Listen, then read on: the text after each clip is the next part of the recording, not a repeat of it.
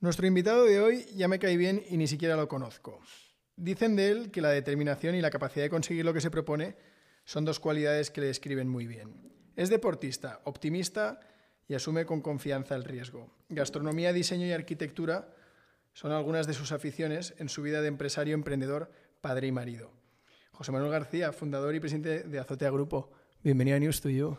Muchas gracias por, por la invitación. Como siempre digo, no estoy muy acostumbrado a, hacer entrevistas y cuando me llamaste me pareció eh, interesante venir a conoceros. Lo mismo te digo, los 10 minutos que llevamos charlando, eh, muy interesantes y encantado de, que charlemos un, rato juntos. No solo das pocas entrevistas, sino que tampoco eres eh, muy activo en redes. Bueno, soy absolutamente cero activo porque o sea, no tengo redes sociales propias. Soy boyer porque utilizo las de la empresa y, las leo y las tengo activas. Pero bueno, es que creo que mi mujer se separaría de mí si tuviera redes sociales, porque soy un gran consumidor del mundo digital, de los móviles, estoy todo el día enganchado con el teléfono, el ordenador y el móvil. Y si dedicara mi tiempo libre a las redes sociales, eh, mi familia desaparecería, yo creo. O sea, que, que es un poco una, una norma que, que, me puse y me va bien. Y además, o sea, ya te digo que me gusta leer, pero no me gusta demasiado participar. Bueno, tengo activo LinkedIn, que sí que es una herramienta que utilizo. Yo le digo a María que soy... María es nuestra directora de comunicación. Y le digo que soy influencer de LinkedIn porque me hace gracia los me gustas de todo el mundo de su Instagram y de su Facebook. Yo lo digo en mis visualizaciones en mis reacciones de, de LinkedIn. Es una red que me interesa de verdad, o sea que, que creo que, que, sí que se quita un poco el lado exhibicionista y, y yo he, bueno, he conocido a gente eh, muy interesante a través de LinkedIn y nos han salido oportunidades de negocio a través de LinkedIn y bueno, es un poco la red social que utilizo, sí. Y mediáticamente es que me, mm, soy muy vergonzoso, aunque no lo parezca. Siempre cuento una anécdota, es que mi mujer, que sí que es mediática, cuando nos casamos, eh, vinieron los medios a cubrirlo eh, y yo me sentí el tío más tonto del mundo, pardillo, y si algún día tienes ganas de divertirte, métete en internet y busca las fotos de, de mi boda y dirás, ¿quién es el pringao este que se casó con, con esta tía? Lo pasé horrorosamente mal, de los peores días de mi vida a nivel de vergüenza saberse comportar. Cada vez que mi mujer hablaba al micrófono y yo tenía que decir algo, hacía como el sí y me acercaba, ¿sabes? Como muy ridículo, muy ridículo. Así que no, no, no, no necesito ni me gusta esa parte un poco de, de protagonismo, de estar eh, vendiéndome. No me vendo mal cuando me tengo que vender, pero me vendo como en los negocios, ¿no? Mi vida, mi vida, mi vida social eh, tampoco es súper divertida. Ya tengo una edad en la que hago una vida como muy, muy familiar y, poco expositiva, vamos. Bueno, iremos haciendo un recorrido. A mí me parece bastante más interesante lo que dices. ¿eh? Suena muy, una versión muy humilde, pero nosotros cuando viene un invitado le, estudiamos un poco y aquí había de dónde, de dónde tirar. A veces dices, joder, qué pocas cosas he encontrado. En tu caso es muy distinto. Eh, Azotea Grupo, eh, ¿por qué hostelería? ¿Cómo empieza? Bueno, eh, mira, yo estudié económicas, vengo de una familia humilde y desde los 15 años trabajo. Eh, lo primero que hice que fui entrenador y árbitro, primero, bueno, lo que se llamaba mesa de baloncesto, que era el que eh, apuntaba las faltas, los cambios, etcétera, y era una manera de sacarme dinero los fines de semana. Eh, y ese fue como mi primer trabajo, después fue árbitro y después siempre me había atraído el mundo de, iba a decir de los negocios, pero vamos más a decir más de los comercios y en el año, bueno, cuando yo tenía 20 años nos salió la oportunidad de montar una terraza em, en un parque en el barrio donde, donde yo vivía y siempre me había traído. Eso creo que fue en el año 97 o 98. Y bueno, lo típico siempre buscaba una manera de sacarme dinero para tener dinero porque estudiaba, terminé la carrera con 24 o 25 años y desde los 16 mm, quería mi propio dinero porque tampoco mis padres eran una familia en que tuviera una paga que eh, me dejaran hacer lo que, lo que me diera la gana. ¿no?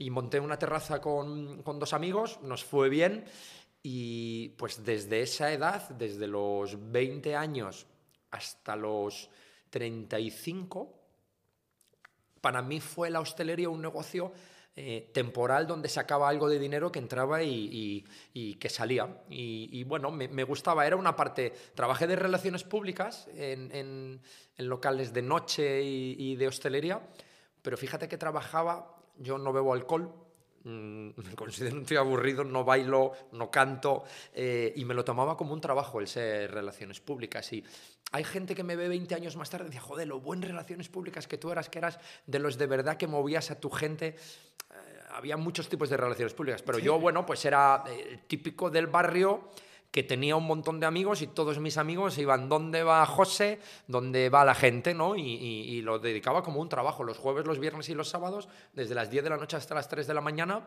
estaba en el local que correspondiera, que trabajaba con, con algún grupo hostelero. Y bueno, empecé con el grupo La Facultad, que siempre hablo de ellos con, con mucho cariño de relaciones públicas, y me sirvió mucho para saber lo que me gustaba y lo que no me gustaba de, eh, de la hostelería. Y bueno, pues eso, poco a poco, eh, pegando saltos, eh, me fui introduciendo en el mundo de la hostelería. ¿Qué fue lo que menos te gustaba en esa época? Bueno, porque en el mundo de la hostelería igual que en la construcción, que me lo decía un amigo de mi padre, son dos sectores en los que la seriedad, eh, la firmeza, la lealtad eh, muchas veces falla. Y lo que te prometen a las 2 de la mañana, luego a las 10 de la mañana la gente eh, se le olvida. Entonces, bueno, yo creo que también me fue bien como relaciones públicas porque cumplía lo que prometía. O sea, yo al final siempre he dicho que no soy muy diferente a los demás y me dice, no, es que a ti te ha ido muy bien. ¿Y por qué te ha ido muy bien? Pues, pues bueno, pues porque creo que, que he sido un tío serio en, en, mi camino y que a pocas, o espero, o no lo he hecho de manera em, consciente, a muy, a pocas personas he, engañado en mi vida, ¿no? Y bueno, yo tenía esa parte de la hostelería de por la noche que como no bebía, yo digo, como jugaba las cartas y ganaba porque cuando todos se emborrachaban yo seguía viendo las cartas, ¿no? Y en la hostelería yo seguía vendiendo porque los demás ya solo se dedicaban a... ya no sabían contar lo que habían gastado en copas, ¿no? Y yo, yo sí que lo sabía, ¿no? Entonces, bueno, bueno, vamos a decir que he intentado ser un tío normal dentro de un mundo que no era tan normal.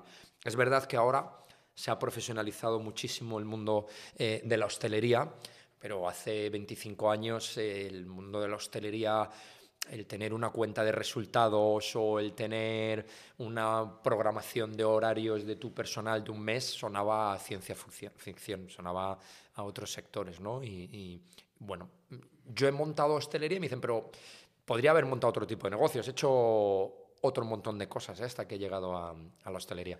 Claro, las historias de, emprendedores o, de perfiles em, de empresa, sea, cual sea el, tamaño de la empresa, eh, muchas veces escarbas un poco y ves eh, que venía de, atrás, ¿no? Es raro que alguien con 40 años le vaya muy bien un negocio y lleve poco tiempo o, sea ajeno a lo que hace, ¿no? En tu caso, a los 20 años ya montabas una terraza. A, esa edad eh, ya... Sí, la gente pensaba en otra cosa a lo mejor, ¿no? sí, mira, yo cuento, tengo una anécdota, no con 20, si me voy mucho más atrás y, y lo mismo lo cuento con cariño, mi tía tenía una tienda de ropa de niños en Vinateros, en, el barrio donde yo vivía, y mi madre me recuerda que yo con 8 o 10 años quería ir a la tienda de mi tía y organizarle la caja registradora y saber lo que había vendido en el día. Y me gustaban los negocios, me gustaba, o sea, me preguntaban qué, qué quería ser de mayor y yo decía que quería montar algo, que quería montar la tienda de mi tía, no decía que quería ser abogado del Estado, ni que quería ser médico, ni que quería tener una profesión, vamos a decir, más, más estructurada. Sí, siempre creo que en mi mente estuvo lo de montar algo. Montar algo. Me, dediqué al mundo de la construcción, eh, principalmente por, por casualidades de la vida. Eh, ¿A, qué nivel? Pues he hecho de todo en el mundo de la construcción. Mira, mi, yo cuento que mi primera novia, eh, su padre era auditor general de Ferrovial y eso me llevó a trabajar en Ferrovial como becario cuando estudié la carrera. Entonces pasé por el Departamento de Control de Gestión, luego fui mm, administrativo de obras, jefe administrativo de obras, luego salí de Ferrovial y creé una empresa de tarimas y mi principal cliente era Ferrovial y tenía una empresa que colocaba tarima por toda España em, para empresas constructoras grandes. Eh, y después, em, de manera también muy por casualidad entré en una empresa que yo pensaba que iba a estar muy poco tiempo. Entré en el departamento de control de gestión, que era una empresa de project management en, en, en España, que no eran muy habituales en el año 2004 o 2005, más o menos. Y me encantó. Fue como que encontré mi sitio donde yo eh, disfrutaba y estuve ahí eh, 11 años, hasta el año 2016, que compatibilicé ya con la hostelería, hasta que me casé, tuve dos hijos, apareció Azotea del Círculo y mi mujer me dijo que tenía que decidir entre construcción, hostelería y familia.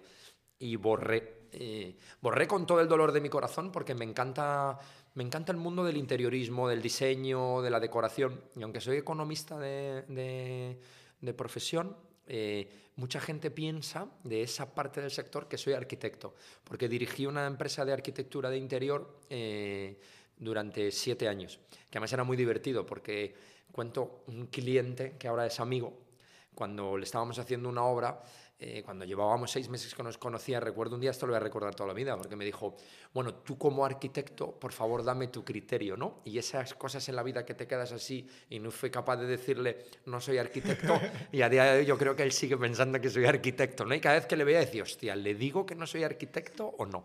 Pero bueno, verdaderamente me considero un profesional de la construcción eh, eh, en el sentido amplio de la palabra porque he hecho de todo dentro del mundo de la construcción y, me gustaba mucho. Y bueno, lo tuve que dejar.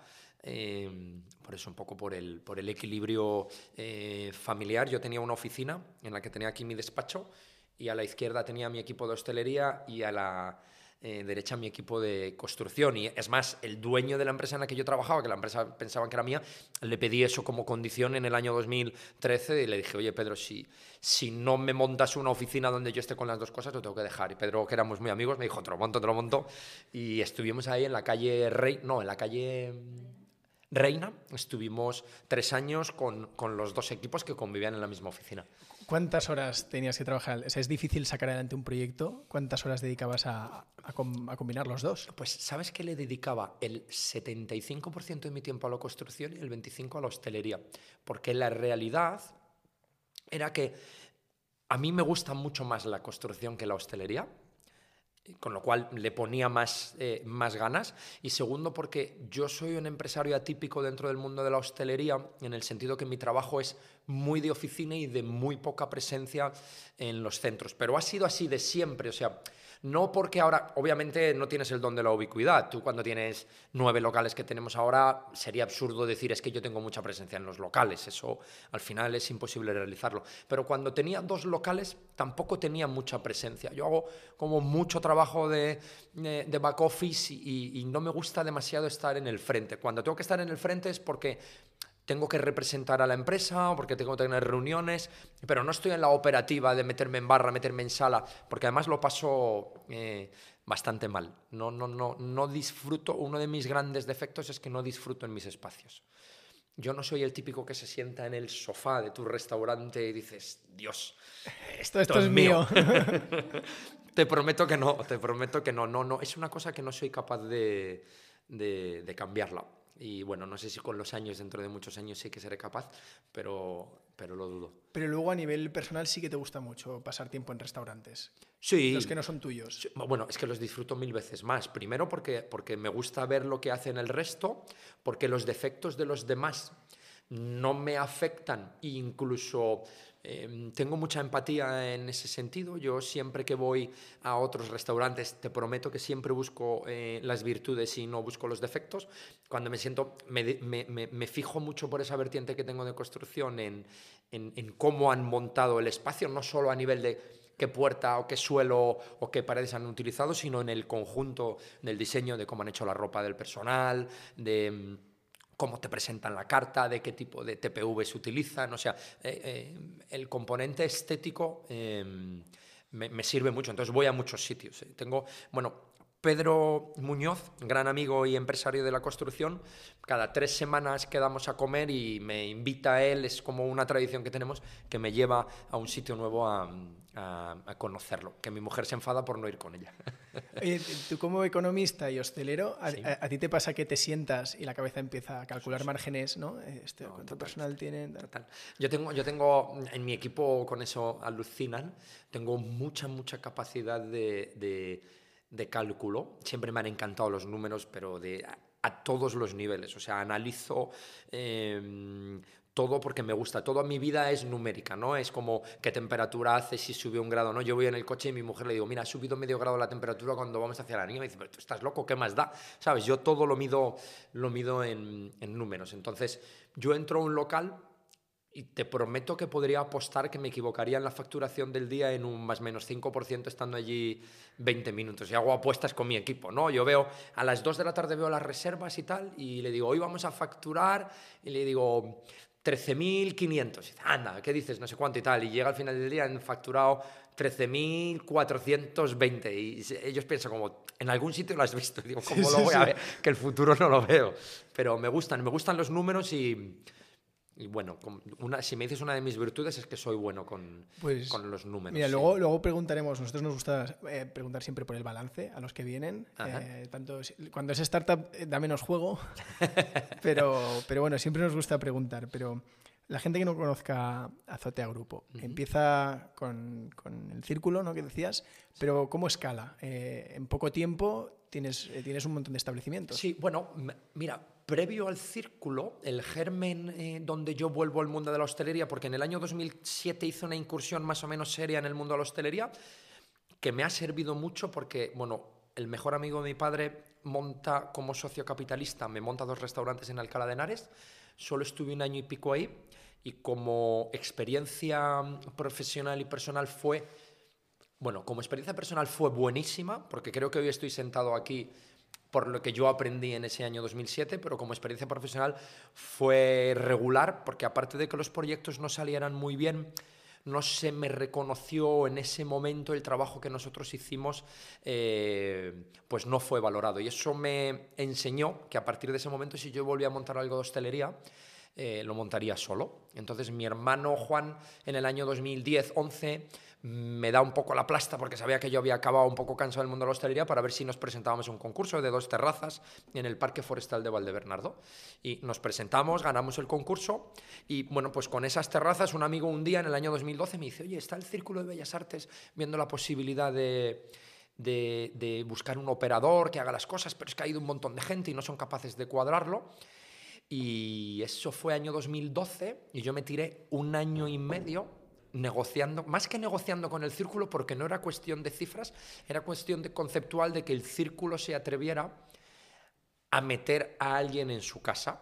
Y mi mujer, si un día mm, hablas con ella, la primera entrevista que fuimos cuando salimos me dijo, bueno, ¿te has dado cuenta que les has caído mal? Que ni de coña te van a volver a llamar y que olvídate de esto. Y yo le dije, bueno, bueno, déjame que, que yo les voy a preparar un, business plan y, y, vamos a ver si lo hacemos. Y un año y medio tardé en convencerles, ¿no? Entonces, el círculo fue esta ola gigante, como esta startup que montas y que de repente se empiezan a, a multiplicar las cifras.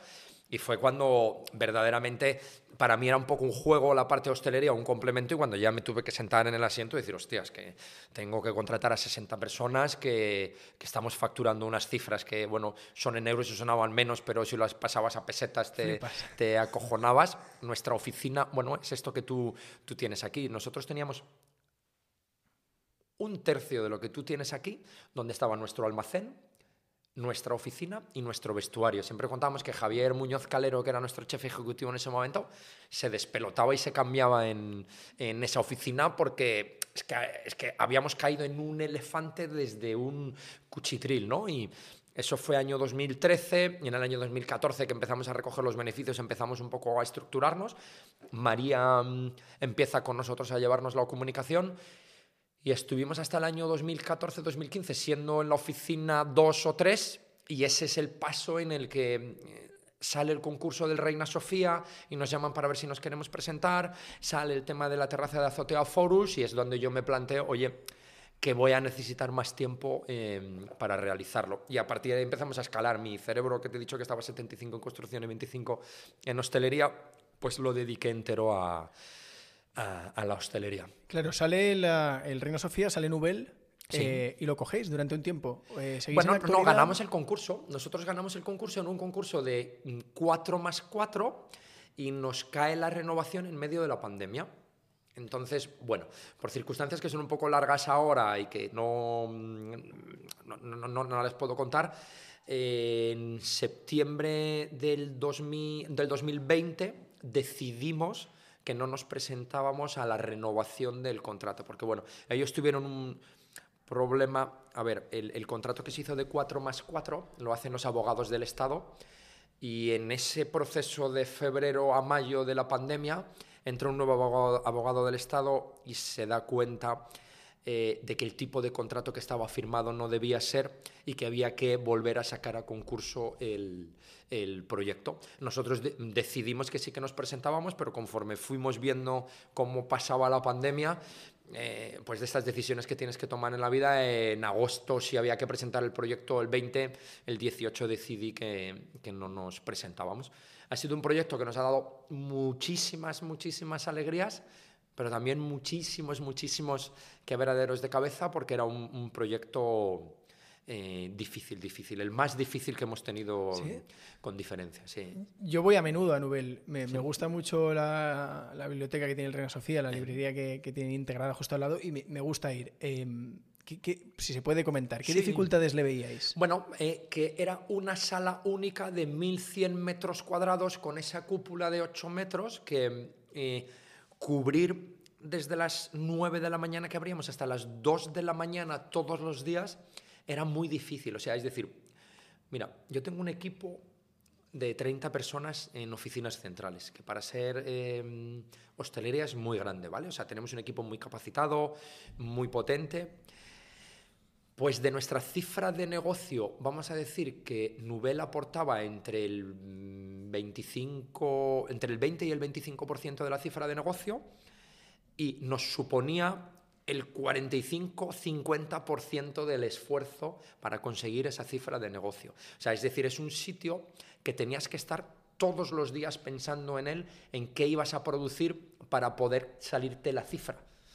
¿Sabes? Es un, tenía unos costes aparejados fijos. O OPEX, sobre todo. Sí, exacto, exacto. Entonces, em, era muy difícil, era muy difícil. Mentalmente tenías que estar. Tú, tú, cuando consigues un punto de equilibrio en un negocio de hostelería, o sea, te cuesta conseguirlo, pero cuando lo consigues es una cosa que puedes ir de manera lineal. Dentro de que nuestro mundo de las azoteas somos los que tenemos una campana más pronunciada, ¿no? Si quieres, luego eso lo hablamos pero este espacio necesitaba muchos recursos para que todos los días produjera el, dinero que necesitábamos. Tú llegas a un restaurante y todos los días factura 5.000, 5.000, 5.000, 6.000, 7.000 y 8.000 en el fin de semana. Y nosotros teníamos un espacio en el que podías facturar un día 35.000 y al día siguiente facturar 2.500 y al día siguiente 8.000 y al día siguiente 20.000. Entonces eso mentalmente y de trabajo del equipo era muy, muy, muy agotador. O sea, era un, era un proyecto muy bonito a nivel dónde estabas, cómo estaba posicionado, cómo creamos la marca, qué cosas tan chulas se realizaron allí con marcas, que todas las grandes marcas realizaron eventos con nosotros, em, juntamos a grandes chefs para hacer allí cosas con nosotros, o sea, salían cosas maravillosas, pero toda la producción de esas cosas era... Mm, exigente. Súper, súper exigente, sí. O sea, tendría sentido quizá para alguien cuyo único eh, local cuyo único establecimiento es, es Nubel? Mm, bueno, mira, ahora nos ha sustituido Sodexo, que es una empresa mm, totalmente diferente a nosotros, y es que allí se daba un componente que tampoco podías hacer lo que tú quisieras. Como, mira, una de las características principales de Azotea Grupo es que en todos los espacios tenemos un partner. Cuando me refiero a partner, no me refiero a partner de, una asociación entre los dos, que el negocio pertenezca a los dos, sino que estamos en casa de alguien y tenemos que regirnos bajo sus normas. Yo no tengo ningún local en la calle en la que yo decida todo, sino que en, todos los espacios tengo alguien con el que tengo que consensuar. ¿no? Entonces, obviamente, el Museo Reina Sofía, al ser una institución pública, tenía sus intereses, sus líneas rojas y las necesidades que ellos tenían que teníamos que cubrir, y luego nosotros teníamos que tener nuestra otra línea de negocio para que te saliera eh, eh, la cifra de negocio. ¿no? Entonces, ¿Quién lo podía hacer mejor que nosotros? Bueno, ojalá en el tiempo alguien consiga la cifra de negocio que nosotros conseguimos, pero sinceramente no lo veo fácil eh, que con todos esos componentes se pueda hacer.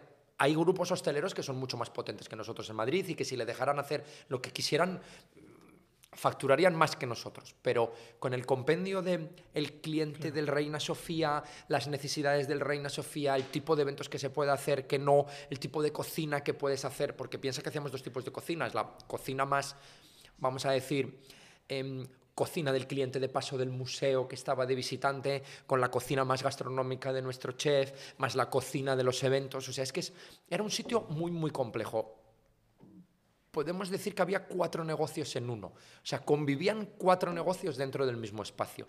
Y eso no es fácil. Si te pones a pensar sitios en Madrid que hagan eso, hay, hay, hay muy pocos que, que, combinen esas cosas y, no es fácil. Aparte de, de Nubel, em, luego tenéis algunos de los enclaves eh, más populares, eh, más instagrameables, ¿no? que se, se, habla mucho, de Madrid. Eh, para mí uno de los lugares más bonitos de Madrid es la azotea del Círculo de Bellas Artes. Yo creo que además se ha convertido en visita obligada, incluso del que no sabe nada de Madrid aterriza y, lo tiene en la lista. Pero luego tenéis eh, Picalagartos, que también es un proyecto muy interesante. ¿Cómo, cómo, lo, ¿Cómo caes en Picalagartos? Bueno, en Picalagartos caemos también, como yo siempre digo, las, las, las casualidades. Con nosotros contacta NH dos años antes de, aparecer Picalagartos, le gustaba cómo habíamos hecho las cosas en, en Azotea del Círculo y en Nubel, y entonces nos llaman y nos dicen que, que, quieren que participemos en algún proyecto suyo. Y bueno, al proyecto inicial que me llamaron que era a través de, de Mateo Co, que les hacía consultoría mm, a, NH, pues nos llamaron para hacer un proyecto en Roma. Que cuando a mí me dijeron que si quería ir a Roma, dije, pero a la calle Roma de Madrid o a Roma. Me dijeron, no, no, a, a Roma. Y fuimos con ellos a ver si hacíamos una cosa en el Palacio Palazzo Cinquecento en, en Roma. Pero bueno, al final no salía, sí salía, pero ahí empezó la relación con, con NH. Y bueno, al final me reuní un día con el director general, con, con, Hugo Rovira, estuvimos viendo cosas y me dijeron que tenían una terraza en la Gran Vía, pero que la tenían medio apalabrada. Y mm, por circunstancias de la vida, que siempre me gusta dejar como el granito preparado para, para, para llegar, pues un día em, la que era la directora de Asset de, de NH me dijo, te tengo que dar dos noticias. Dices, ¿te acuerdas que hablamos hace un año sobre una cosa. Dice, pues te voy a dar dos noticias. Una es que me voy de NH y la otra es que antes de irme de NH me gustaría cerrar contigo si puede ser eh, la terraza. Un año más tarde de haber hablado de, de, este proyecto. Y nada, en cuatro días les preparamos un business plan porque el que iba previo al final no habían llegado a un acuerdo y nos colamos nosotros ahí y, salió el proyecto. Para mí, yo lo había visto un año antes y me había encantado y les había dicho, por favor, si se da la oportunidad, eh, llamarme, que me gustaría hacerlo. Creo que tengo buen ojo en en la localización de los enclaves. Y el primer día que en obra subí a ese proyecto dije, hostia, aquí se puede montar una, una terraza muy, muy chula. Y bueno, creo que lo conseguimos. ¿Tienes predilección por las azoteas o ha sido un poco coincidencia de encontrar el espacio? Bueno, a ver, eh, siempre me han gustado las terrazas porque si piensas, el primer chiringuito que monté en el año 1996 era una terraza. Siempre me han gustado los espacios al aire libre. Y obviamente la primera vez, yo voy a contar una cosa, tú has dicho, toda persona que viene a Madrid tiene que subir a la azotea del círculo, pero sin embargo hay una cosa que eh, yo siempre critico, es que los madrileños muchas veces nunca van a la azotea del círculo, es mucho más conocido por el no madrileño que el madrileño. Y yo, la primera vez que fui a la azotea del círculo, no la conocía. Y cuando llegué allí la vi, dije, Dios, digo, ¿cómo coño nadie está explotando esto? ¿no? O sea, fue este impacto ¿no? de, de amor a primera vista, como cuando te cruzas con, eh, vamos a decir, el amor de tu vida, que ves y dices, hostia, esta tía o este tío tiene que ser para mí. Pues yo vi así la azotea y dije, esto tiene que ser para mí. Y con la fórmula de la azotea, al final en Madrid... Mmm, diferenciarte de los demás no es nada fácil si lo piensas y nosotros con buen criterio y también mira con, con, con, María y con, y con todo el equipo pensamos hostia si lo hemos hecho bien en la azotea y la azotea es un sitio diferencial eh, ¿por no buscamos espacios que sean diferenciales por aquí ¿no? Y, o sea es decir el sol este tan grande que teníamos de la azotea nos ayudó a a, dirigirnos hacia, hacia dónde queríamos hacer eh, nuestro tipo de restauración. Y así vinieron, así vino Azotea Forus, así vino la Azotea del Círculo y así vino Picalagartos. ¿no? Y... Por, ir dando entrada, justo acabas de decir Forus, pero fíjate, tanto en Picalagartos como en, como en la Azotea del círculo, decías, me, me, encantaron y más o menos desde que empiezan las negociaciones hasta que entras pasa año, año y algo. Es, es como... Con todos, porque soy un tío perseverante, ¿no? Es, como... es una dosis de paciencia, ¿no? De esto... Mi mujer me costó conquistarla cinco años también y ella dice que no. Yo el primer día que conocí a mi mujer en mi vida dije que a un amigo le dije, esta chica es para casarse con ella.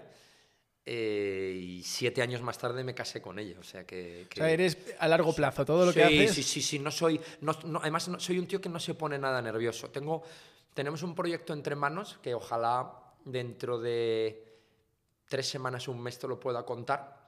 Eh, que llevo soñándolo desde el año 2017 que puse el primer grano de arena y puede que en el 2022 se cumpla y será un súper proyecto, súper bonito, con una súper terraza.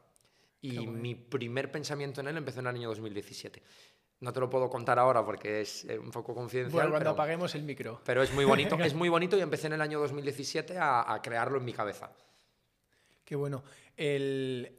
Seguíamos con, eh, del NH pasábamos al de Forus, que justo has comentado. Que Forus fue antes, o sea, Forus lo tuvimos en el año 2016. Mira, cuando nosotros hicimos bien Azotea del Círculo, ocurre una cosa en el mercado que, que os ocurrirá también a vosotros, que es pues cuando tú ves que alguien hace algo bien y tú quieres montar algo parecido, pues una de dos. O, sea, intentas quedar con él. Entonces, la gente de Forus vino a buscarnos, eh, pues lo mismo, decir, oye, habéis montado azotea, lo habéis hecho bien, os vamos a enseñar una terraza a ver si podemos compartir espacio. Ellos eran una entidad deportiva que no eran especialistas en, en hostelería y, bueno, negociamos en un mes de enero, se quedó en stand-by, parecía que aquello se iba y de repente un 25 de mayo nos llaman y nos dicen, oye, que al final hemos ganado el concurso, que se ha desbloqueado, eh, si en 12 días nos montáis el espacio, os lo damos.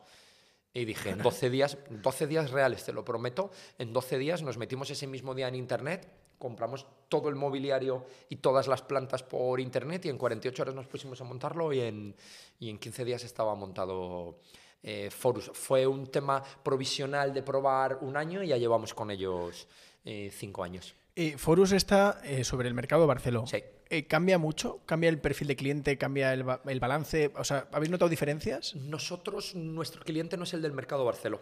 Nuestro cliente es el de la entidad deportiva Forus que se entra por fuera eh, y no hacemos una vida en común con el mercado, que tiene sus cosas buenas y sus cosas malas. Si lo conoces, tiene una escalera externa que no hay que pasar por el mercado. Y bueno, es una azotea en el centro de Madrid. Nosotros lo llamamos que es un oasis urbano porque es la que está como más en el, en el, en el centro, centro entre todo ese movimiento ¿no? de Malasaña, tribunal. Bueno, la es muy buena. Etcétera. Sí, sí, es un tipo de público diferente. Hay mucho más hay expatriados jóvenes, un poco más alternativo.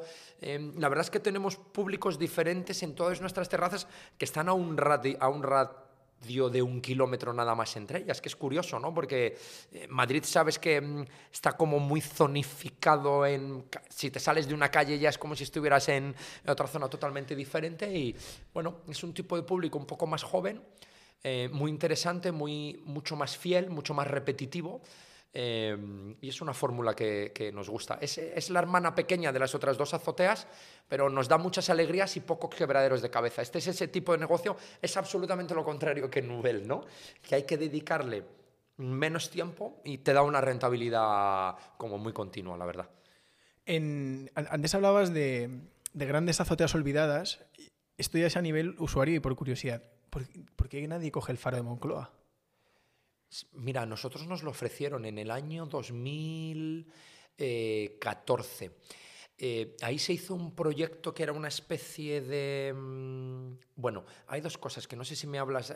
Está el faro que está separado o el faro que tiene galería comercial debajo. la, parte que, tiene todo, el mirador de cristal, que se puede subir a visitar, que yo creo que en su momento hubo un proyecto de restaurante, no sé si se llegó a, a montar. Es que yo creo que se montó a nosotros, nos hablaron de eso en el año 2014 eh, creo que se llegó a montar algo de hostelería, pero no funcionó.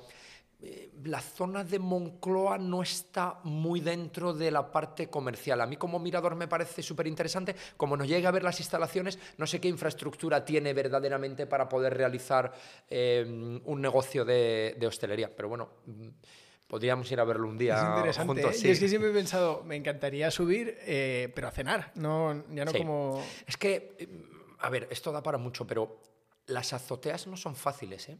O sea, no es un negocio de hostelería al uso por las casuísticas. Mira, eh, bueno, luego cuando hablemos de los proyectos, si quieres, de, Andalucía, nos hemos dado cuenta, nosotros no tenemos el, manido que se utiliza en hostelería, el walking, en las azoteas no existe.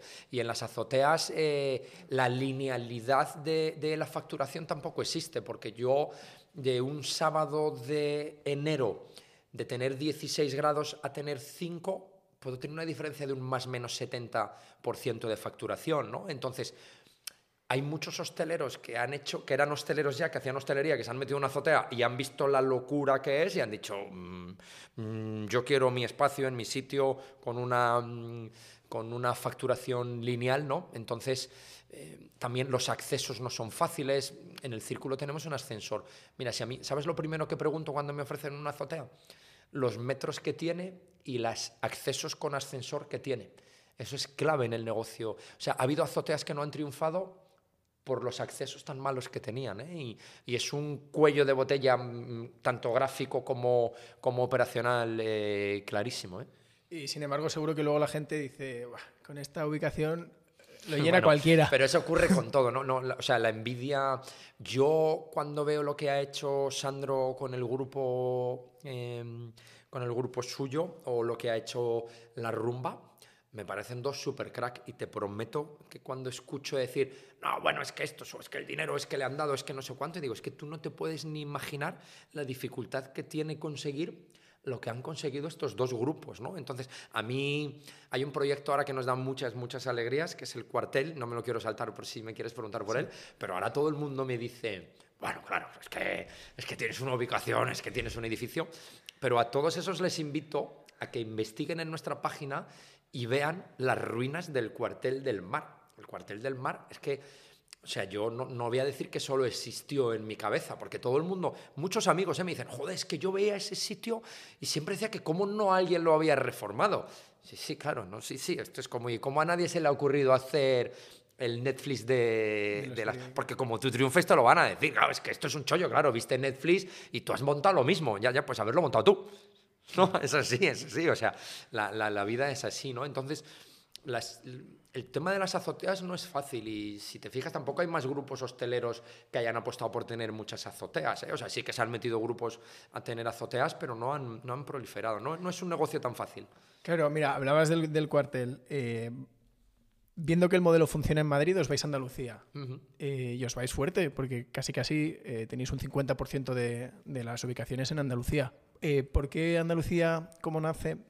Bueno, porque mis padres son andaluces, son de Almería, porque yo toda la vida soy un tío froilero y me ha gustado veranear en el sur, mm, porque empresarialmente son negocios que en el verano y las terrazas es obvio que te tienes que ir al sur, porque mira, en el norte hemos visto oportunidades de negocio en Bilbao, en San Sebastián, ahora nos han hecho una propuesta para Oporto, pero hostia, si en Madrid ya tenemos problemas con el tiempo, eh, no sé, ofrecieron una azotea súper chula en, en Bilbao, pero es difícil. Entonces, pues Andalucía, yo he veraneado allí de toda la vida, a mi mujer la conocí gracias a un chiclanero, tenemos ahí como nuestro, mm, bueno, era nuestro secreto, nuestro sitio de recreo, que ahora se ha convertido en, bueno, en nuestro negocio, hemos perdido un poco de esa intimidad o esa parte de de retiro vacacional em, que teníamos. Pero bueno, siempre, siempre me ha gustado eh, mucho el sur. El tema del cuartel del mar es, era un, antiguo cuartel de la Guardia Civil. Eh, una, antigua casa, una, antigua casa, cuartel. Casa donde, cuartel. Donde vivían y dormían. Y decides que hay ahí una oportunidad. Lo mismo, año 2018, un amigo mío me dice, oye, creo que van a sacar un concurso de esta ruina, ¿qué te parece? Y lo vi, dije, hostia, ¿qué, me parece? Digo, que voy a ir a muerte a por él. Y hemos estado un año y medio hasta que hemos ganado el concurso. Sí, sí, o sea, los años y medios en nuestra vida eh, se cumplen con muchas vicisitudes, entre otras, que nos presentamos al concurso y nos echaron por un defecto de forma de la documentación y tuvimos la grandísima suerte de que nadie se había presentado y nos pudimos volver a presentar como si dijéramos en segunda ronda, pero por un papel además absurdo de esto que es solo absoluta burocracia que no, no, no estaba bien relleno. Eh, y bueno, he puesto todo mi empeño, todo mi corazón y todo mi dinero en, en sacar adelante mm, ese proyecto. Yo de este, mm, de este proyecto, que creo que vale la pena detenerse por, por los premios que habéis recibido después y demás, he leído que la reforma, mm, el dinero invertido estaba en torno a un millón de, de euros. No sé si es... No, bueno, se acerca la cifra. No, no, no, me importa decirlo. Nos hemos gastado al final más dinero, más dinero, porque los y ya que es estos que te salen en todas las cosas, es decir, nuestro presupuesto estaba alrededor de un millón, presentamos en el concurso que nos íbamos a gastar un millón de euros en la reforma, pero el problema que tenía es que solo nos pudimos quedar con la piel y lo tuvimos que rehacer entero. ¿no? Nosotros pensábamos que las cubiertas las íbamos a poder reutilizar y no pudimos, pensamos que, que los forjados Em, de planta, o sea, de, de, suelo, las soleras se iban a poder utilizar y no las podemos utilizar, y encima había que arrastrar, entonces la obra a nivel técnico se hizo mucho más compleja em, y nos costó más dinero. ¿Y, en esos momentos pensás, ¿dónde me he metido? ¿O, ¿O, veías la luz? Bueno, no, no, no, no, no, mira, ¿sabes que mis íntimos amigos me dicen ahora, tío, yo rezaba por la noche por ti porque decía, vaya marrón que te has... Además, piensa que todo esto que estamos hablando, la obra empezó en noviembre del 2019 y el COVID vino en marzo del 2020 cuando la obra estaba al 50%. O sea, yo tuve que coger 14 de marzo, me junté con Chris, con, con mi mujer, y tuvimos que decidir por la tarde qué hacemos, paramos la obra y vemos si es, arrancamos el siguiente año o cómo lo hacemos, pero claro, ya llevábamos facturados, o sea, ya llevábamos gastados 600.000 euros más o menos de, de, de la obra y decidimos, tiramos para adelante. Tengo que dar las gracias al cuartel, que probablemente haya hecho que yo mentalmente haya sufrido muy poco en el COVID. Yo he pasado el COVID volando por todo lo que tenía puesto en mi mente en que ese proyecto tenía que terminarlo y sacarlo hacia adelante.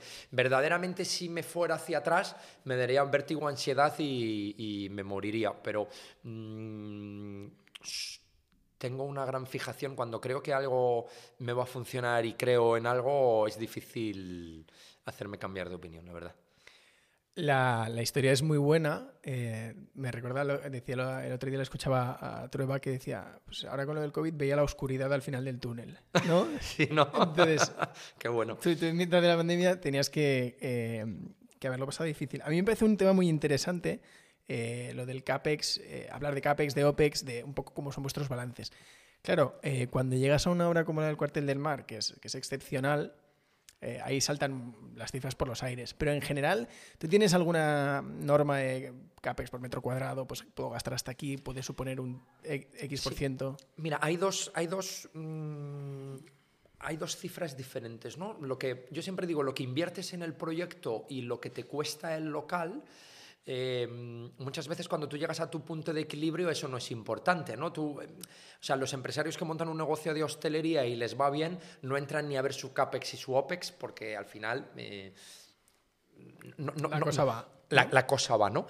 Y nosotros hicimos un cambio radical en la empresa en que Azotea del Círculo se montó sin CAPEX se montó, vamos a ver cómo sale, y a partir del año 2017, cuando yo dejo la construcción, profesionalizo la empresa y en sea, nosotros ahora mismo tenemos unos business plan súper completos, que creo que eso nos ha dado mucha reputación en el mercado, porque las cifras que yo presento a mi partner eh, siempre las cumplo y normalmente las mejoro y somos muy, muy, muy rigurosos, ¿no? Entonces, yo el cuartel del mar eh, en algunos negocios y en el cuartel del mar, aunque tenía un business plan muy claro, también te tienes que mover un poco por intuiciones, ¿no? O sea, es decir, porque de una ruina montar un negocio, ahí la clave no estaba en mi inversión, sino en el que el sitio funcionara. No sé si me explico, ¿no? O sea, es decir, es un negocio que nosotros, es un concurso que hemos ganado a 27 años vista, ¿vale? Mm, yo voy a tener 72 años, si Dios quiere, eh, cuando termine eh, el, proyecto o, o, los años que yo tengo, ¿no? Entonces, yo tenía clarísimo que ahí me iban a salir las cifras y, perdón que lo diga así, me gastara lo que me gastara, porque sé o yo sabía o intuía que iba a ser un lugar único, en un sitio único, no repetible y sin competencia. O sea, tú piensas que yo no estoy en la castellana con 17 locales, o sea, he conseguido montar un espacio en un sitio que no es reproducible y sabía que es un negocio a muy largo plazo, ¿no? Tú puedes montar un restaurante en Madrid y que dos años te pite y te funcione fenomenal, pero mantener eso durante 15 o 20 años en el tiempo es muy difícil, con lo cual ahí la inversión sí que tienes que decir el retorno tiene que ser en X años porque esto no va a durar toda la vida. Y el cuartel del mar mm, me va a durar toda la vida, ¿no? Vamos, vamos a decir. Pero, mira, nuestros presupuestos, por, por, por darte un dato, hemos facturado en el año 2021, que ha sido raro, como un 60% por encima de nuestro business plan. Y yo soy un tío normalmente realista, optimista, o sea que, que sí que ha sido un, un, proyecto que se ha salido dentro de cualquier cifra que hubiéramos em, elaborado eh, de manera racional. ¿Y esto dices a nivel grupo? ¿A nivel grupo habéis superado el objetivo o, lo dices en concreto sobre algún...? No, hablaba sobre el cuartel del mar. No, no, sobre el cuartel ah, del mar. A nivel grupo, este año hemos mejorado nuestras expectativas que se hicieron, piensa, en diciembre eh, del 2020 en plena pandemia y las hemos mejorado. Eh, hay, hay, un, hay una cosa importante que ha ocurrido en hostelería, que son los famosos ERTES, que han hecho, o sea, nos han ayudado mucho la realidad, ¿vale? O sea, nos ayudaron en el año 2020 a no arruinarnos y nos ayudaron a finales del 2020 y, al, y, a principios del 2021 a optimizar nuestros recursos, ¿no? En, los negocios, no en los, yo en los nuestros no puedo decir, hoy traigo a 20 camareros y dentro de 15 días traigo a 15 y luego traigo a 25. Y en mi negocio, en la parte de azoteas, hay una sensibilidad ante el tiempo que no se puede eh, paralelizar con el personal. No sé si me estoy explicando bien. O sea, es decir, tú en un restaurante tienes una facturación continua, pero yo a lo mejor en el mes de febrero, te voy a decir cifra estimada, ¿no? Puedo facturar 100.000 euros en el mes de febrero y 400.000 en el mes de marzo.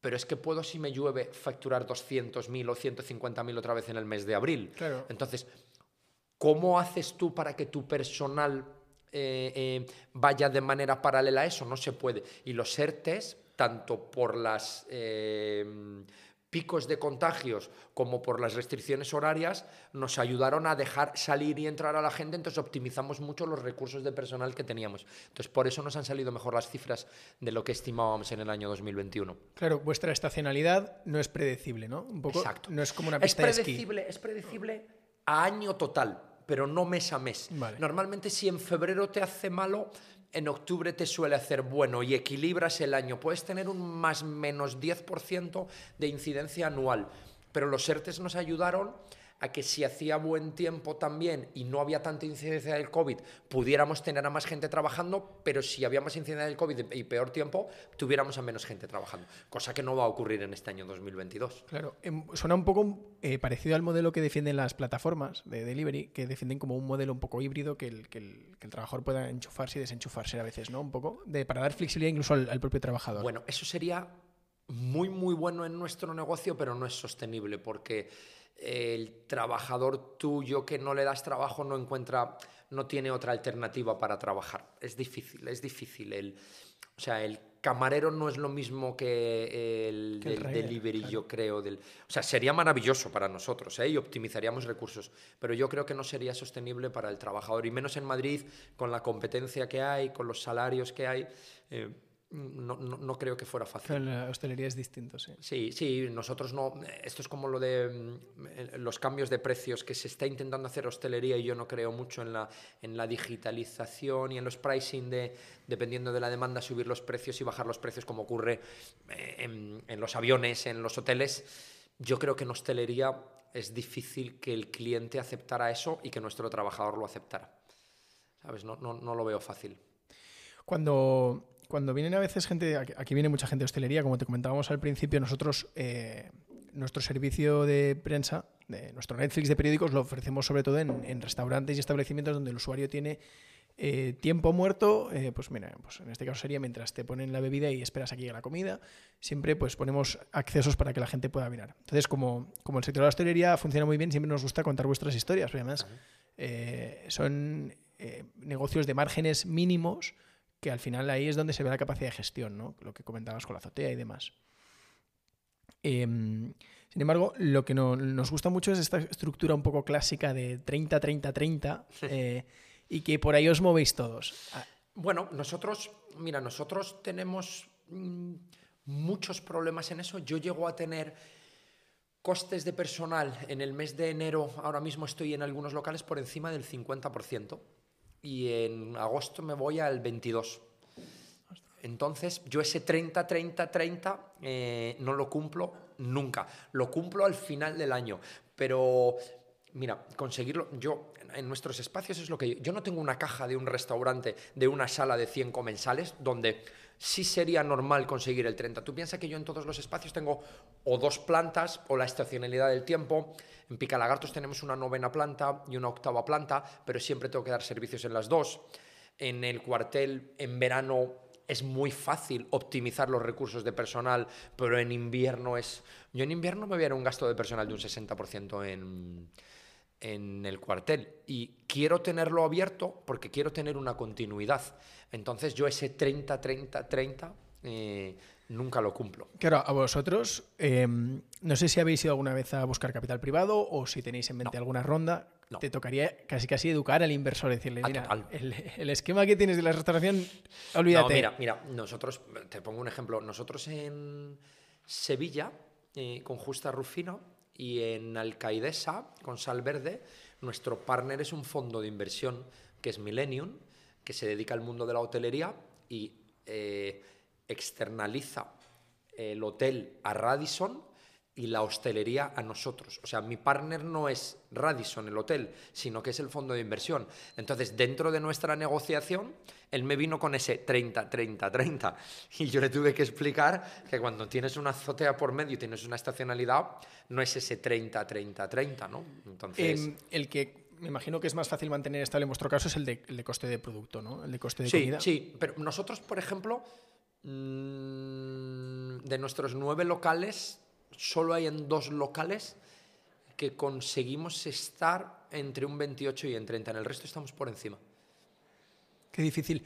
Lo que decías del, coste del personal me recuerda, hablábamos antes de Alejandro Fernández, que es, que es, conocido. Amigo em, él, nos decía, eh, claro, él tiene Salvaje, que son restaurantes, pero luego tiene peluquerías. Y decía, qué difícil, ¿no? Qué diferente. dice, bueno. Muy diferentes. Eh, eh, son muy diferentes, pero dice, al final la gestión, tal. Y acaba diciendo, bueno, lo que más cambia es el coste de personal. Que en una peluquería te vas al 50, entre el 50 y el 60. Claro, claro. O sea, tú tienes en algunos restaurantes. En algunos tengo peluquerías en vez de hostelería, sí, sí. Oye, pues esto, es, esto Alejandro lo tiene que probar. Se tiene que pasar a las azoteas. No, no, es así, es así. Yo por eso.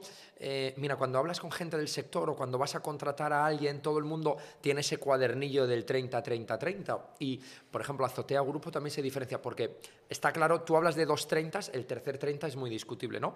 El 30% de gasto personal, el 30% de mercadería. El otro 30 hay dos componentes. Uno es la renta que pagas por el, por el, por el local, que en locales van desde el 5 al 18% y bueno, cuando te vas al 18% tienen que ser en sitios muy emblemáticos, donde el ticket medio sea muy elevado y tal, pero bueno, eh, pero luego están los gastos eh, generales, ¿no? Por ejemplo, Azotea Grupo también se diferencia de muchos de los grupos hosteleros en que nuestro coste de oficinas centrales nos supone un importe muy grande, sí, sí, sí, piensa que tenemos...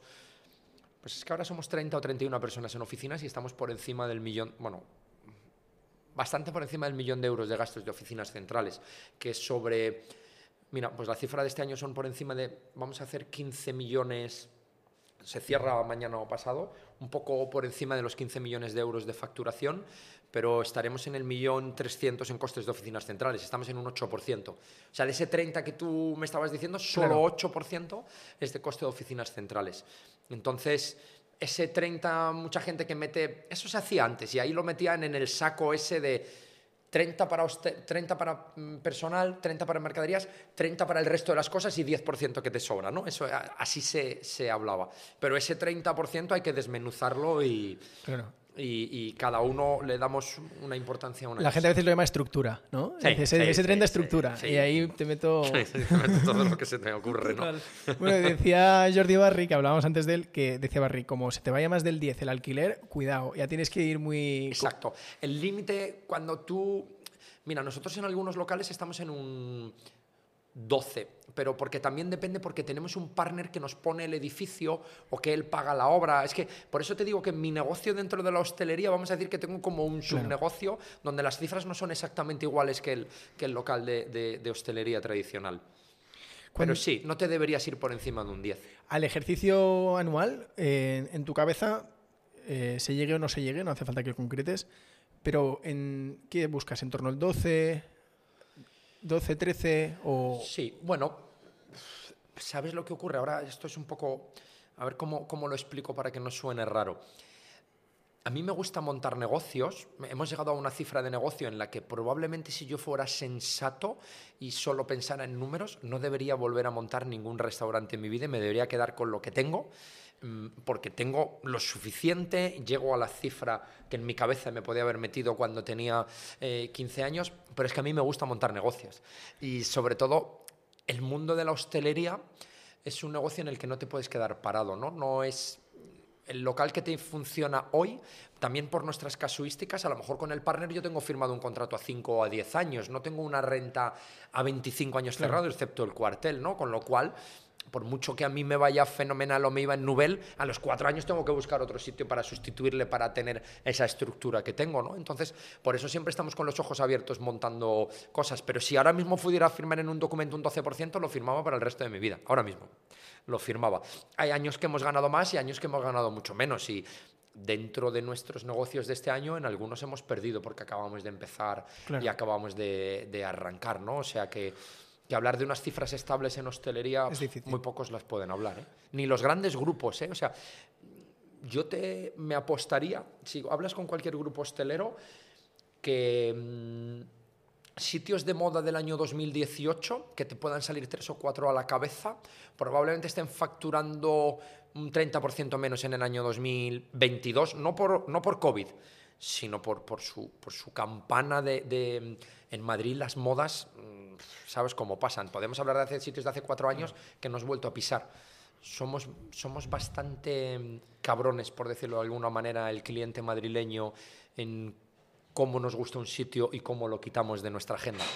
Eh, ¿Cambia mucho en la forma en la que os obliga a gestionar vuestras redes sociales? Vuestro Instagram, el intentar estar siempre generando contenido. Bueno, ha cambiado mucho. Mira, con María, desde el año 2013 que empezamos con el círculo con las redes sociales, ahora ha cambiado por completo. Nosotros tenemos un equipo interno Hemos tenido algunas veces ayuda externa y lo hacemos de manera interna, pero, pero tienes que estar todo el rato reinventándote. O sea, a nivel, mira, hoy teníamos una reunión interesante sobre, sobre uno de los proyectos que tenemos en el sur, de que es un negocio más local y cómo vamos a tener que comunicarlo, cómo vamos a tener que hacerlo, lo que funciona en Madrid, en algunos sitios del sur no funciona. O sea, estamos todo el rato dándole vueltas a cómo, a cómo comunicamos. Y está claro que comunicábamos como comunicábamos hace tres años no tiene absolutamente nada que ver ahora. Antes Facebook y Twitter eran imprescindibles y ahora Twitter, no sé si ya directamente María lo hemos lo hemos capado, o sea, para que te hagas una idea. Entonces estamos todo el tiempo...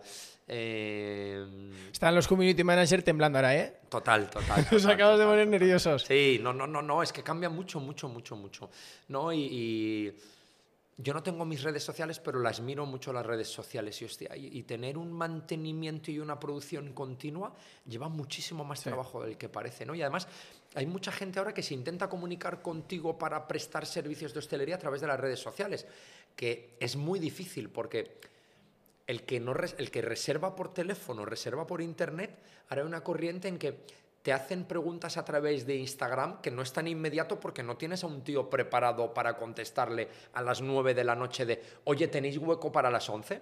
Y no le contestas hostia, y te crea una intranquilidad de pensar, estos no me hacen ni puto caso, no, hostias, es que dedicar recursos las 24 horas del día a las redes sociales, es que lo nuestro es muy inmediato, ¿no? no o sea, nosotros tenemos, obviamente tienen planificaciones mensuales, trimestrales y anuales de qué vamos a ir comunicando, pero, pero la comunicación diaria es brutal. O sea, yo, si tú te metes en verano en el cuartel, la cantidad de preguntas, de reacciones y de cosas que tienes que manejar es una locura. ¿Cuál es vuestro principal canal de captación? ¿De cliente? Eh, me lo pones em, difícil. Es que también han ido modificándose. Mira, em, para el tema de las reservas, antes claramente la, captación era a través de em, teléfono y ahora es muchísimo más online. Por ejemplo, si te refieres, si te refieres a eso. Pero van cambiando y dependiendo de los locales. Me sé más o menos las cifras que te puedo decir de Picalagartos. Creo que Picalagartos tiene como un 42% de reservas online, un 40% de reservas eh, telefónicas y el 15% que queda es entre cross-selling del departamento de eventos, etcétera. Pero ahí están en 40-40. Y sin embargo, en el cuartel del mar, dependiendo de la época del año, ha llegado a haber.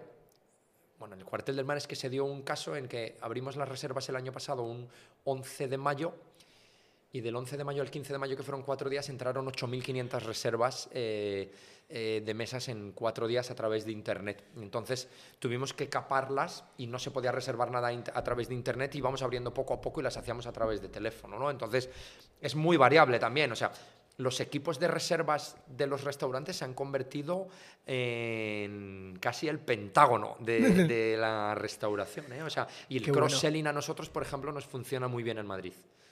Nosotros el cross-selling eh, entre Picalagartos y Azotea del Círculo es buenísimo y cuando teníamos Nubel lo mismo, de verano a invierno eh, lo utilizábamos mucho. De la parte online, eh, ¿lo que mejor os funciona es Google o dirías que son agregadores, el tenedor?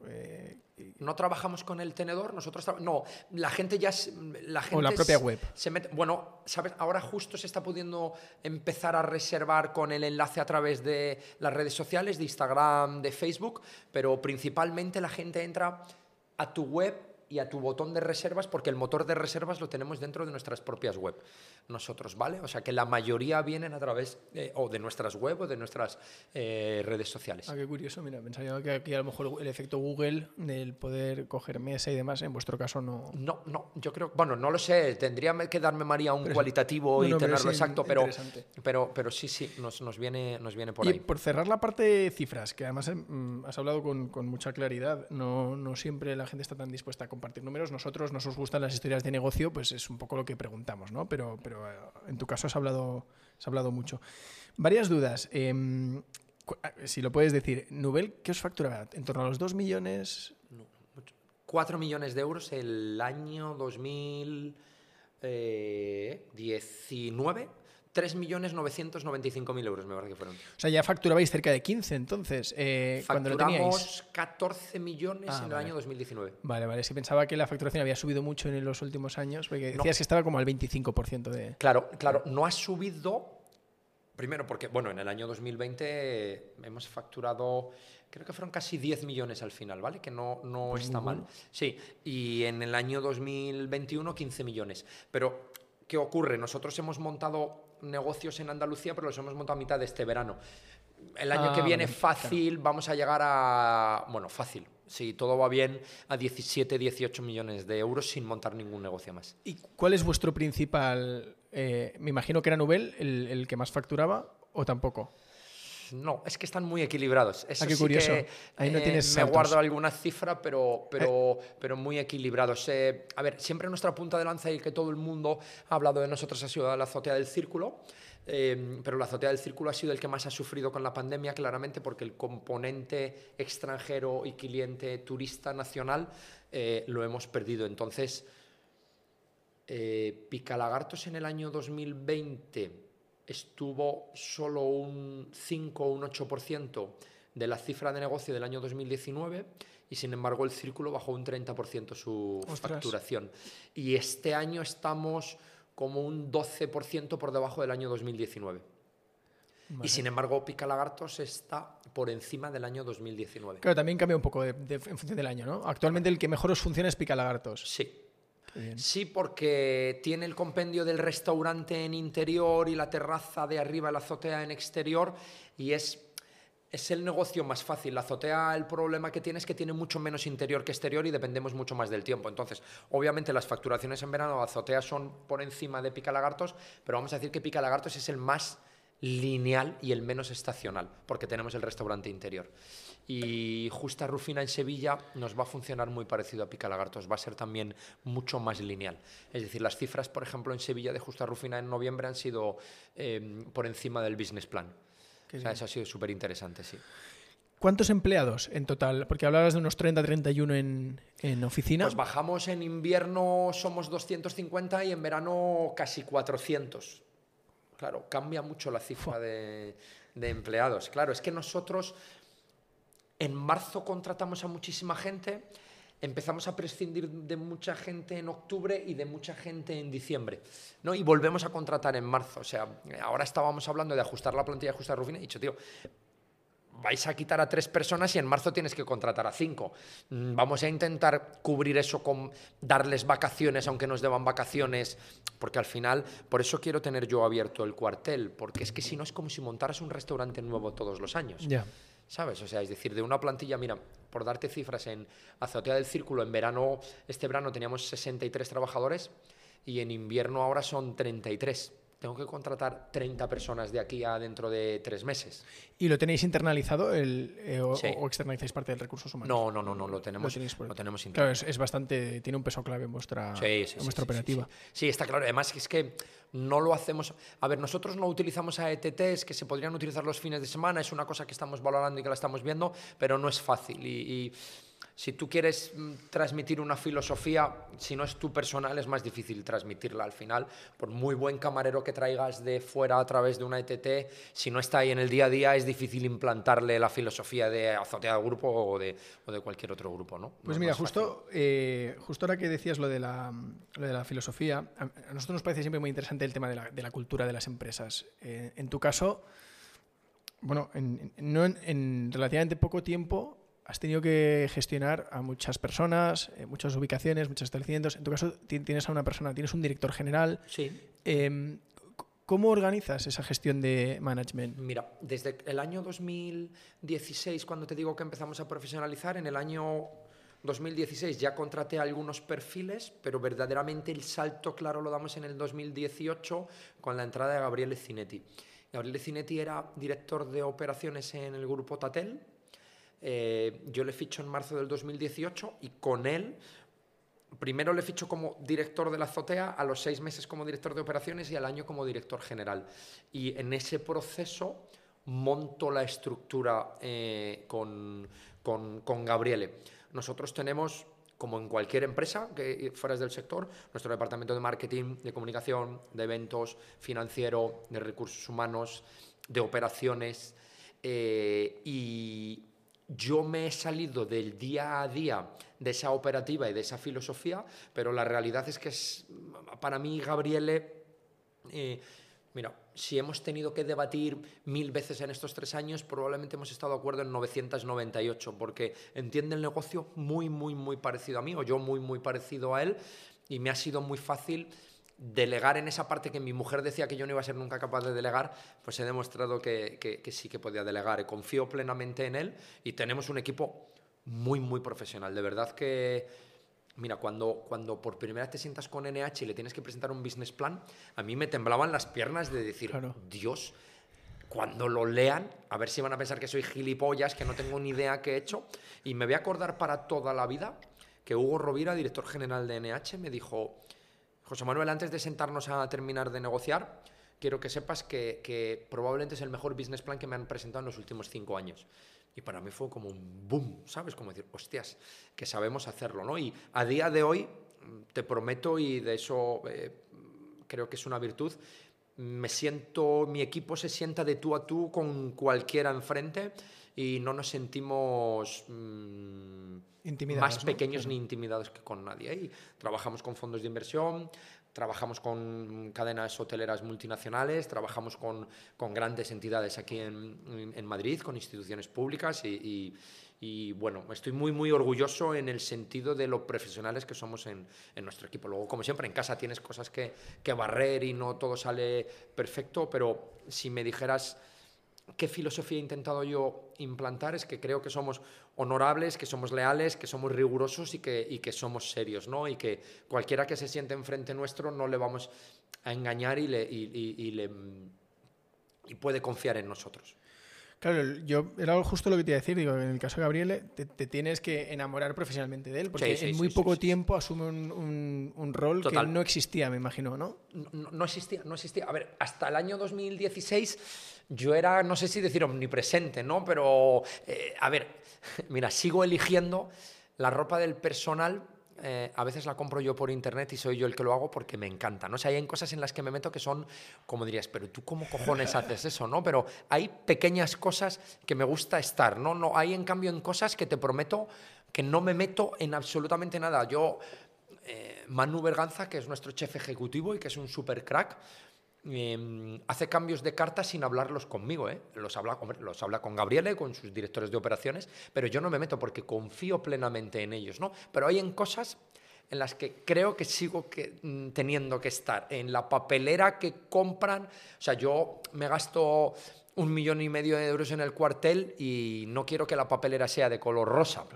¿no? Entonces hay muchas veces que hay gente que le da menos importancia a eso. Yo allá de pequeños detalles, no sé si tendré un toque pero a, pequeños detalles que sigo estando, sigo estando encima. Pero mi mujer me dice que me enamoro de las personas, efectivamente, tú lo has dicho, lo has, dicho muy bien, y, y, yo me enamoré de, de, de Gabriela y sigo, sigo enamorado de, de me parece un súper profesional, que ya te digo que tenemos un feeling muy especial y que, joder, si las primeras 100 cosas que debatí con él teníamos un criterio tan tan parecido, pues la 101 ya su criterio me vale eh, para no tener que estar mm, encima. Y soy muy confiado ¿eh? en general.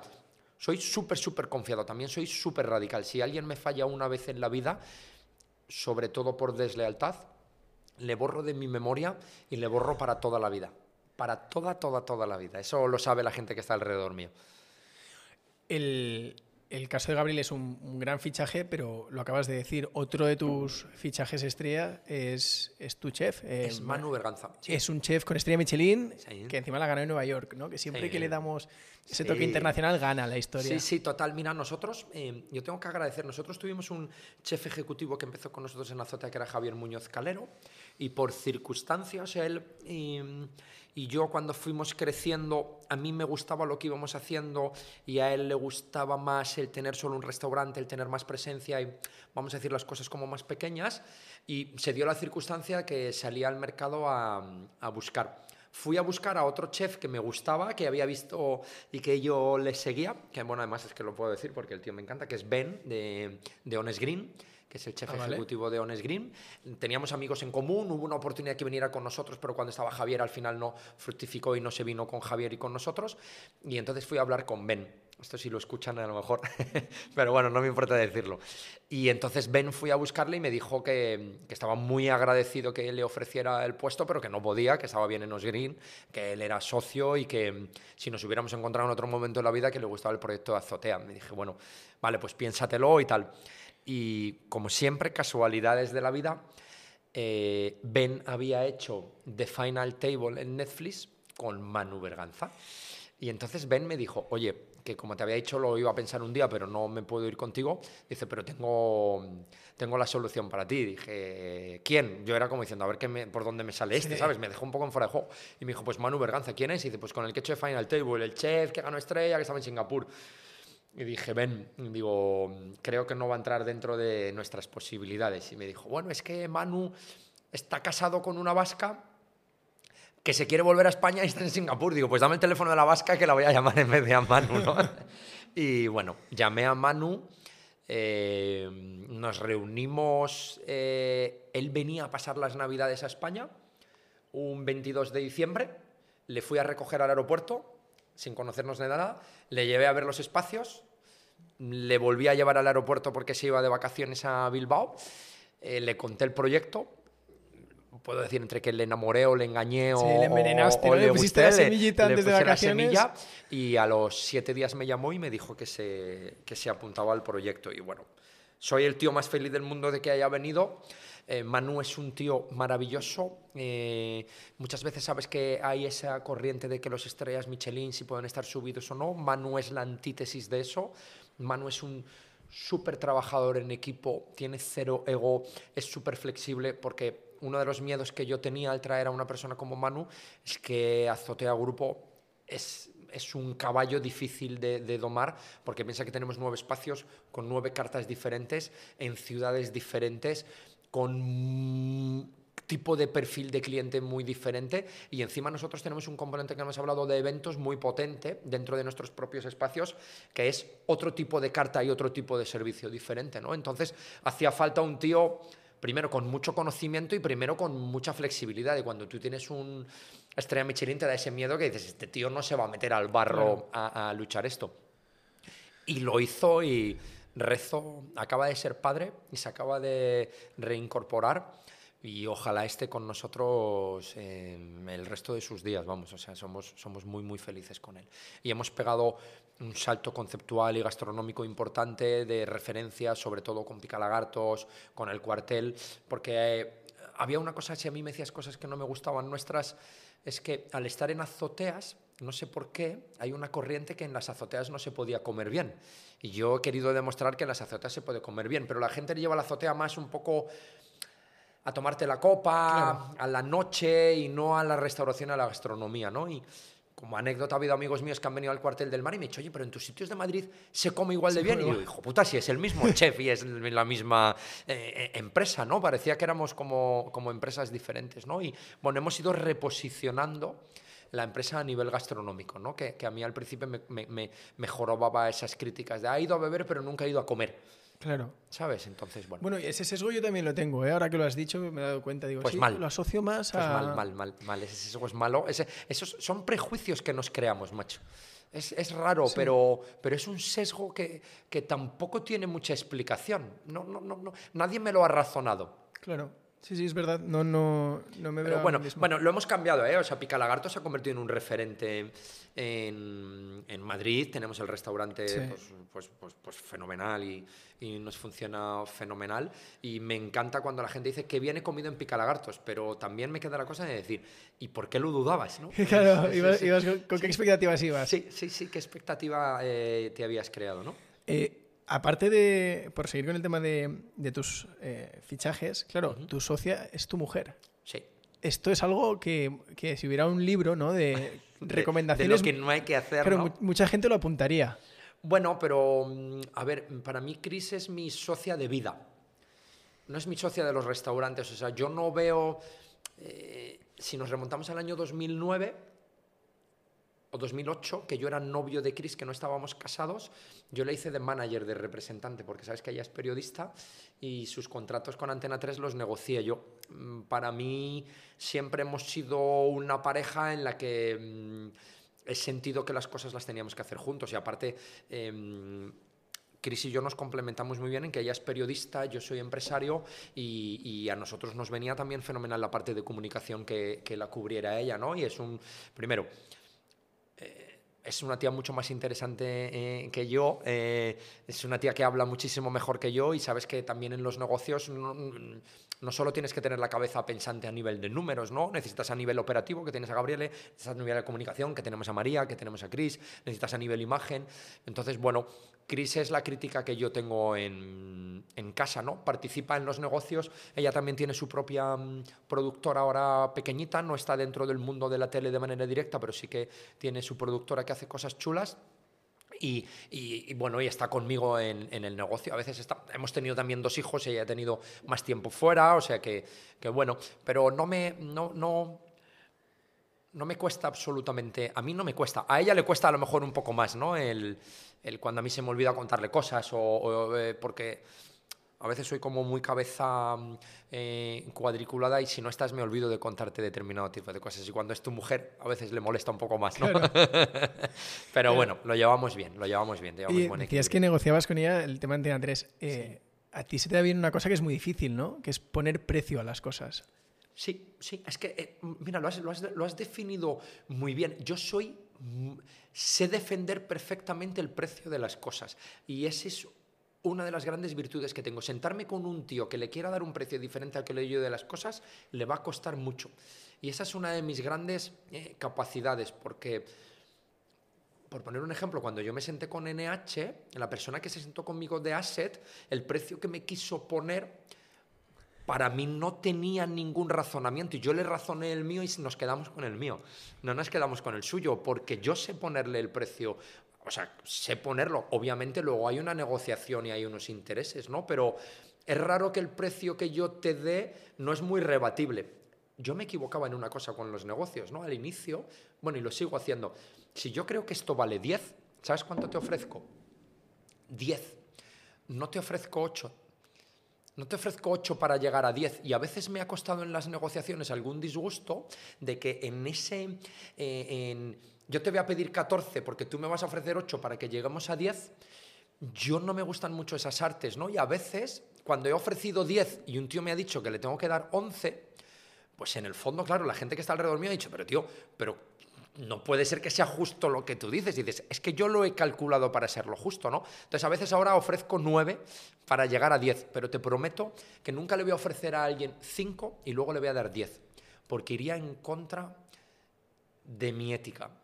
O sea, yo no soy capaz de ofrecerle a alguien cinco sobre algo que cuesta diez. Imposible. Y si alguien me pide 15 y yo en mi cabeza tengo que cuesta 10, no sigo la negociación. Porque si llegara a 10, creo que me está engañando. Que me voy a hacer partner de un tío que me está engañando en la cifra. Entonces, le pongo bien el precio a las cosas. Está bien definido. Lo voy a poner dentro de mis, de mis virtudes. Sí, no lo habría definido así. Es que es muy difícil a nosotros. Eh, contaba, ¿no? Cuando hablamos con restaurantes o con establecimientos, ¿no? Porque el restaurante es un poco acotado.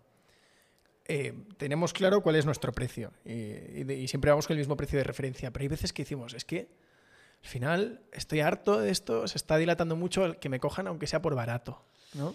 Yo eso no lo hago. Yo eso no lo hago, no lo hago. No lo hago. Yo a veces he hecho cosas, muchas cosas gratis en mi vida, ¿eh? Pero no es lo mismo, no es lo mismo. Una cosa es que tú tengas que sembrar para luego recoger y otra es cuánto cuesta eso. Tú puedes vender el vaso es que eh, yo, me refiero, yo me refiero cuando tú tienes un partner y estás en una negociación de un alquiler de un local, ¿no? O de a cuánto puedo vender en la carta el producto, o em, cuando cierro el negocio de cuánto cuesta la obra, de, de, cuánto le voy a pagar por la obra. No, claro, a mí, cuando un constructor me va a hacer un restaurante, las pasa canutas conmigo, porque muchas veces sé más del precio de las cosas que ellos, porque yo voy mucho a los precios de las cosas. Yo a todo lo llevo a precio, ¿no? Es, y cuando contrato a alguien, yo siempre hacía una gracia, es cuando yo estaba en eso que te cuento de RTA, que trabajaba mitad construcción y mitad hostelería, yo tenía un sueldo en RTA. Entonces, cuando alguien aquí me venía a hablar de sueldos, yo le decía, mira, esto es lo que yo cobro y esto es lo que yo produzco. A partir de aquí tú dime lo que tú quieres cobrar, ¿no? Y les ponía en un, en un, en un problema importante, ¿no? Y cada uno nos creamos una tabla, pero pero ya te digo que sí que le pongo bien los precios a las cosas, es verdad. No, no, no, lo habría definido así. Oye, eh, por ir terminando, una de las cosas que me ha parecido interesante del cuartel del mar, que además decías 8.000 reservas, ¿esto es el efecto PRIX o, todavía no habían llegado los premios cuando, cuando se entra? No, no, no. O sea, mira, el cuartel del mar, piensa, marzo, pandemia, yo me voy durante tres meses seguidos viajando todas las semanas con mi mascarilla en el coche, con mi no sé cuánto, y abrimos un 5 de junio del primer año de pandemia, ¿eh? de cuando Madrid se abre, o sea, cuando España se abre, perdón, nosotros abrimos. El 2 de julio estábamos llenos todos los días. O sea, nosotros a las tres semanas, ya desde el 2 de julio al 12 de octubre, estuvimos llenos todos los días. Qué locura. No teníamos ni un solo premio.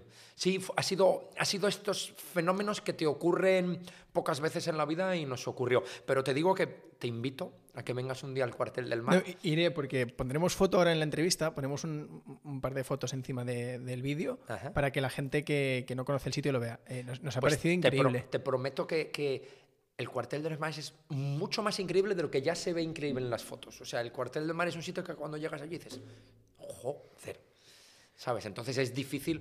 Mira, hemos, hemos tenido algunas críticas porque eh, si el cuartel hubiera sido tres veces más grande, tres veces lo habríamos llenado. ¿eh?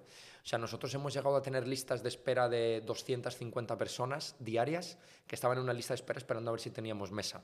Entonces, el cumplir las expectativas de todo el mundo de encima con el COVID de en qué mesa te sientas, si en interior, si en exterior, si a qué hora, si te voy a levantar, si no te voy a levantar, el cliente es muy difícil que entienda el empresario de cómo optimiza sus recursos, ¿no? Y tú no puedes ir mesa por mesa explicándole, mira, es que te he dado estas dos horas, pero no podía otra hora, o te he dado esta mesa porque no podía la otra, ¿no? Entonces, nos ha creado muchos quebraderos de cabeza la gestión de ese éxito.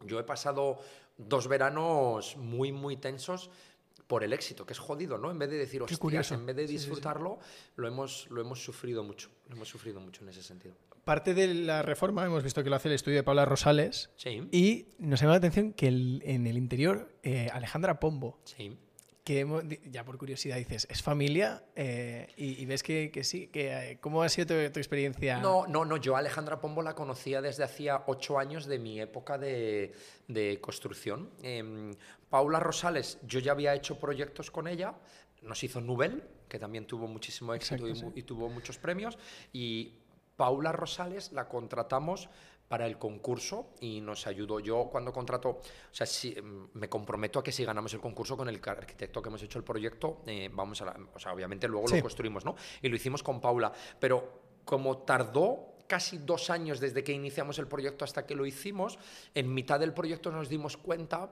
que el proyecto era tan grande que a lo mejor necesitamos ayuda a Paula una parte de interiorismo. Entonces yo hablé con Paula y le pregunté si le importaba que habláramos también con un interiorista para que nos ayudara.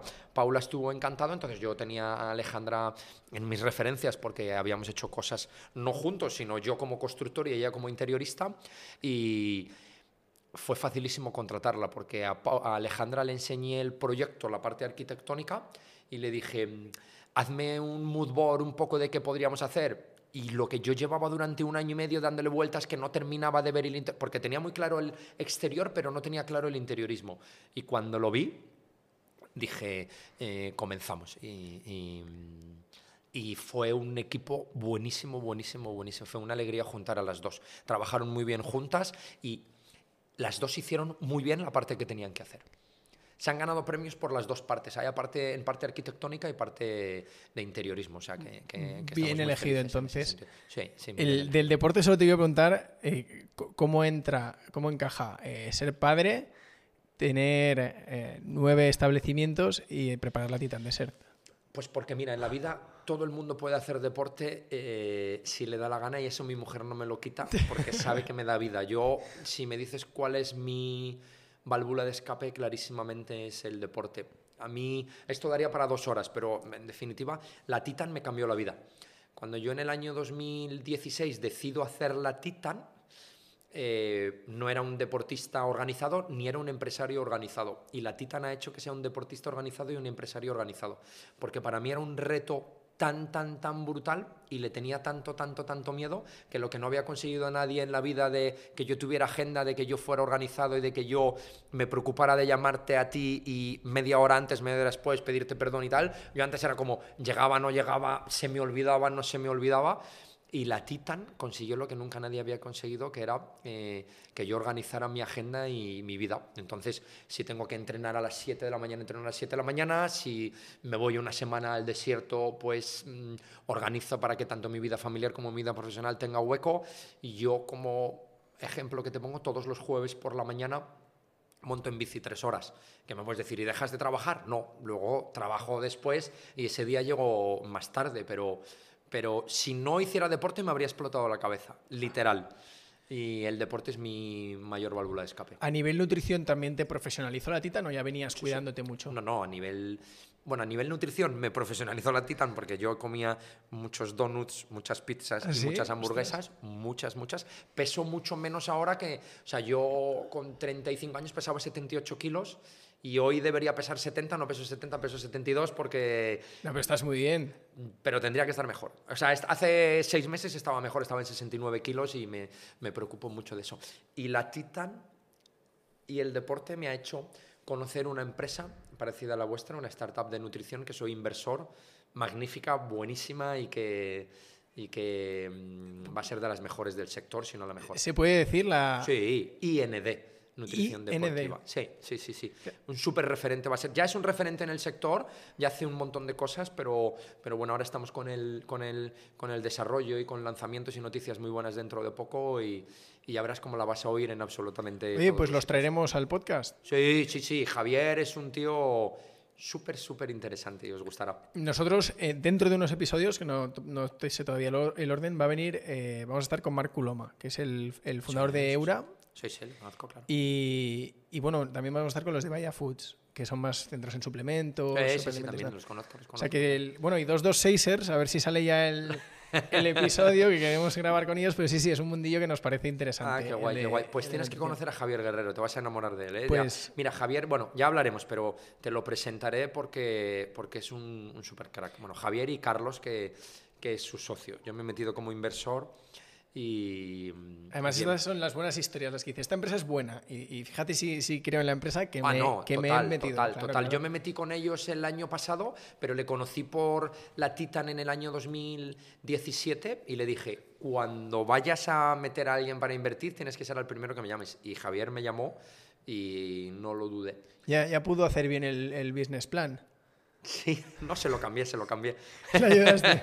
un día se lo preguntas la anécdota que Claro, lo- claro. Nos juntamos en Nubel un día y me trajo eh, sus proyecciones y yo le dije, yo si estuviera en ese lado no haría estas proyecciones. Y mm, sinceramente, y como somos muy amigos, él me lo, me lo ha agradecido, yo creo, con el paso del tiempo que eh, me hizo algo de caso, sí, me hizo algo de bien. caso. Oye, pues para terminar, a todos los invitados le hacemos el, el cuestionario y, y os damos un pequeño regalo. Eh, En tu caso, no sé si lo vas a usar mucho, esto ya depende de cada uno. Bueno, seguro, Pero seguro que sí. Si no lo utilizo yo, si es algo muy... Bueno, lo veo, lo utiliza Es, mi mujer. es muy cotidiano. Ah, bueno, bueno, es muy ¿Eres, chulo, muy ¿eres chulo. cafetero o no, No, mucho? No tomo, ¿No? tomo café. eh, soy un tío raro. No bebo alcohol, no tomo café, pero tomo mucha Coca-Cola y bueno, tomo Nesquik y Colacao. Y Ah, eh, lo, tomaré, lo tomaré aquí. Nosotros alcohol casi, casi nada tampoco, pero café en industrial, cantidad no industrial. No tomo, es que soy un tío, ya te digo que soy un poco raro en eso. Y no es por, no es por el deporte, eh, por lo que no bebo alcohol y porque no tomo café, sino que nunca me ha gustado. De toda la vida, o sea, bebí lo típico de pequeño cuando tienes 15 años alcohol por, porque era Claro. una imposición social, pero hace que no bebo alcohol 10, 15 años, vamos. O sea que... Qué curioso. Pues mira, nuestro. Bueno, pues eh, es, gracias. es la, la taza que le damos, es el sello de verificado de ha pasado por el podcast. Qué bien. qué bien. Y Muchas nada, pues gracias por tu tiempo. Las, las preguntas de cuestiones son muy rápidas. Una, un restaurante, que en tu caso pues es- tiene, tiene más interés. Un restaurante. Eh... Joroba, quiero decir uno pensándolo bien, ¿vale? Mira, te voy a decir uno que es buenísimo el restaurante, que es buenísimo el chef, que es un magnífico amigo y que creo que, que hace las cosas muy, muy bien, que es Fismuller y Nino Redruello. Ah, bueno, sí, Fitzmuller. La... ¿Eres fan de la tarta de queso?